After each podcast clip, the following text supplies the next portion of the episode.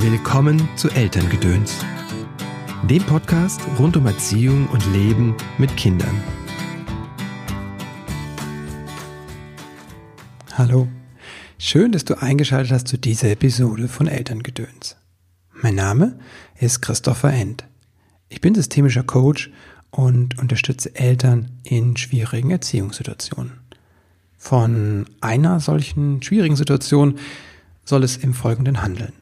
Und zwar hat mir eine Hörerin ihr Leid geklagt oder mich um Rat gefragt. Und das möchte ich zum Anlass nehmen, das im Podcast zu beantworten.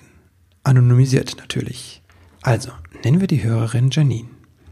Es geht um ihren Sohn. Sie haben zwei Kinder und das eine ist sechs und das jüngere ist ungefähr drei Jahre alt und nennen wir den jüngeren Henry. Also, ich lese vor.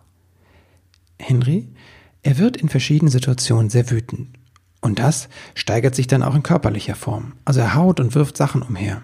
Ich werde des Öfters in der Kita von den Erziehern angesprochen oder besser gesagt darüber informiert, dass er dort auch das Verhalten hat.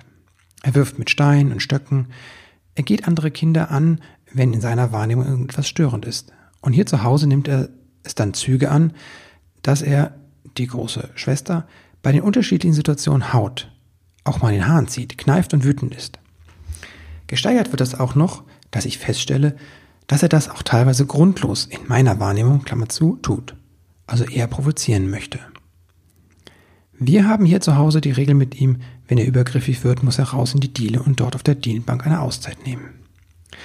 Soweit erstmal der Text von Janine. Ich finde ganz hilfreich, wenn ich mir in Erinnerung rufe, was bei den Kindern abläuft. Und da hilft mir einfach das Wissen über die frühkindliche Entwicklung, die kindliche Entwicklung, was bei denen auf der Gefühlsseite, im Verhalten und dann auch konkret im Gehirn abläuft. Und da wissen wir, sowohl aus der Psychologie als auch aus der Neurologie, dass die Kinder in dem Alter oftmals nicht in der Lage sind, ihre Gefühle zu steuern. Sie sind schlecht weg überfordert mit dieser Selbstregulation, wie wir das nennen.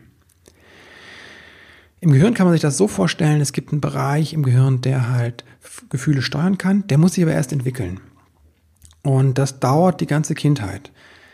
Das heißt, beim Baby ist es ganz klar, das kann sich nicht selbst beruhigen. Was machen wir? Wir nehmen das auf den Arm und schaukeln das und beruhigen das mit ähm, einer angenehmen, leisen, beruhigenden Stimme und liebevollen Worten.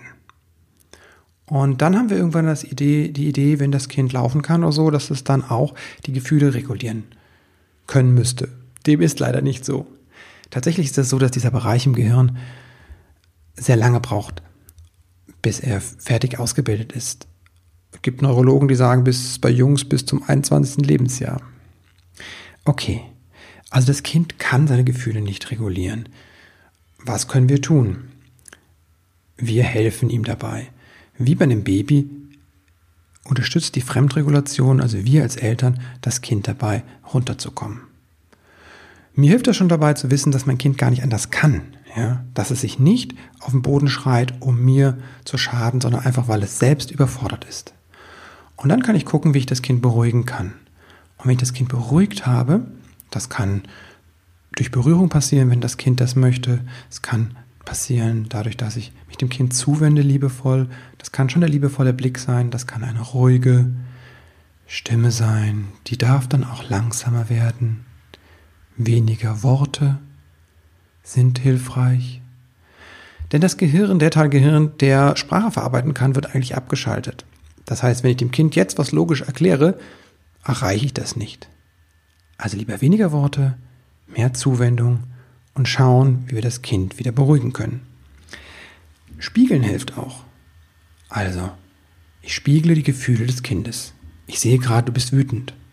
Vielleicht kann ein kleines Kind das noch nicht mehr erfassen. Da muss man sagen, wütend, du bist wütend. Du möchtest das nicht. Nein, sagst du. Nein, nein. So kann ich wieder ein Rapport, eine Verbindung zum Kind herstellen. Und erst dann, wenn das Kind sich beruhigt hat, das kann auch Stunden dauern oder einen Tag, erst dann kann ich mir die Situation angucken. Und das geht auch mit einem Dreijährigen. Hilfreich finde ich, wenn ich mir in der Situation mich selbst auch anschaue. Wie geht's mir damit, dass mein Kind strampelt und schreit und andere Kinder haut? Kann ich das aushalten? Natürlich gehe ich dazwischen, wenn das Kind mit dem Stock auf das andere einhaut. Ich allerdings würde nicht zur Bestrafung greifen und eine Auszeit ist für mich eine Strafe. Das ist eine Art der Verletzung. Ich kann das Kind rausnehmen, aber dann nehme ich es zu mir auf den Schoß oder setze es zu mir auf die Bank und ich bin bei ihm. Dass das Kind weiß, ja, das Verhalten ist nicht okay, aber Mama und Papa sind für mich da, auch wenn ich mal ausraste.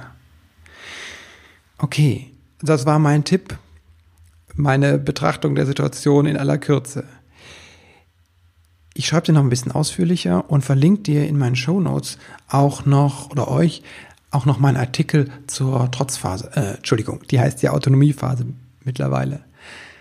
Das und mehr in den Show Notes. Ich wünsche euch eine ganz tolle Woche und möglichst wenig Trotz und Wut in der Ferienzeit. Alles Gute und Liebe, bis bald.